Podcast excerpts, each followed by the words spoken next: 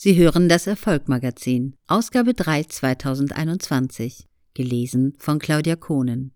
Rubrik Einstellung. Perfektion, Glück oder Makel. Stefan Dederichs erklärt, warum Mut zur Lücke schneller zum Erfolg führt. In den meisten Büchern über Perfektion kommen Perfektionisten nicht besonders gut weg. Sie werden oft als Einzelgänger, pedantisch unmenschlich und uneinsichtig bezeichnet.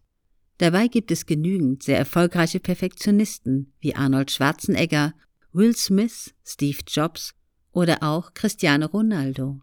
Die Liste könnte ich beliebig erweitern. Wenn es so viele erfolgreiche, perfektionistisch veranlagte Menschen gibt, kann dann Perfektion von Grund auf schlecht sein? Das angeborene Streben nach Perfektion. Laut Alfred Adler dem Begründer der Individualpsychologie sind das Streben nach Perfektion, nach Überlegenheit und das Gefühl von Minderwertigkeit keine krankhaften Zustände, sondern von Grund auf in uns verankerte Eigenschaften. Jeder Mensch hat also erstmal das Bestreben, sich zu verbessern und zu wachsen. Je stärker jedoch unser Minderwertigkeitsgefühl ist, umso mehr werden wir, so Adlers Auffassung, versuchen es zu kompensieren. Wenn dieser Kompensionsdrang überhand nimmt, entsteht ein übertriebenes Perfektionsverhalten, eine neurotische Perfektion. Die Frage ist immer, was ist unser Ziel im Leben? Jeder Gedanke, jede Handlung wird von inneren Zielen angetrieben. Diese Ziele sind uns häufig nicht bewusst. Es kann zum Beispiel das Ziel sein, geliebt zu werden, Anerkennung zu erhalten, gesehen zu werden und selber etwas zu beweisen gemocht zu werden und so weiter. Egal, was wir sagen und tun, wir verfolgen immer ein bestimmtes Ziel. Ein übermäßiger Drang nach Perfektion resultiert aus diesen Zielen. Egal wie stark wir nach Perfektion streben, eine echte Perfektion ist dabei nie erreichbar. Die Ursachen und Hindernisse der Perfektion. Die Ausprägung des Perfektionsgedankens ist circa 50 Prozent in unseren Genen verankert. Eine gewisse Neigung nach übermäßiger Perfektion kann daher angeboren sein. Perfektionismus wird außerdem durch Umwelteinflüsse wie zum Beispiel durch unsere Eltern beeinflusst. Die gute Nachricht ist, dass wir die Stärke des Drangs nach Perfektion selber beeinflussen können.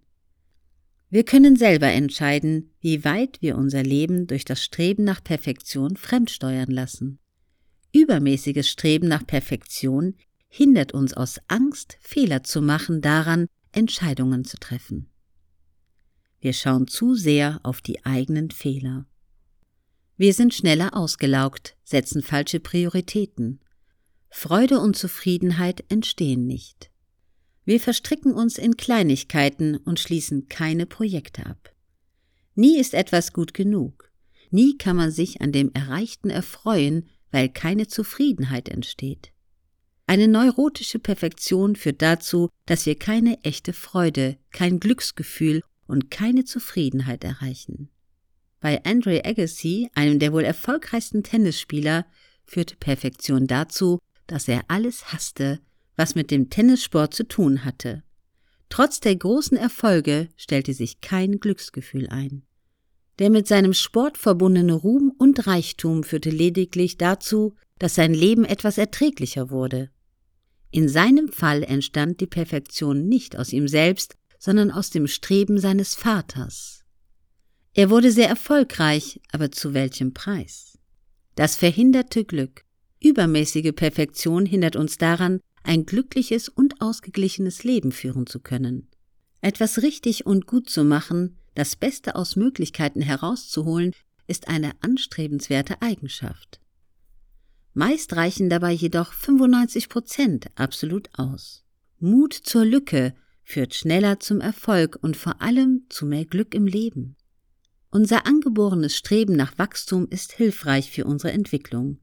Mut zur Lücke ermöglicht, Erreichtes besser wahrzunehmen und die eigene Leistung zu feiern. Auch mal mit etwas zufrieden zu sein, mal zu starten, auch wenn noch nicht alle Faktoren bis zum Ende ausgearbeitet sind. Sich über Ergebnisse wirklich freuen zu können, bedeutet nicht, dass man nicht weiter nach mehr streben kann. Wir sind jederzeit in der Lage, erzeugte Glaubenssätze zu lösen und neu zu verankern. Das ist ein Prozess, der nicht von heute auf morgen erfolgt, aber es ist möglich. Egal wie sehr Perfektion in unseren Genen verankert ist und egal wie sehr wir durch unser Umfeld geprägt worden, wir haben jederzeit die Möglichkeit, uns zu ändern. Fange mit kleinen Schritten an, verändere deinen Blickwinkel. Schaue auf das Erreichte und nicht auf das noch nicht Erreichte.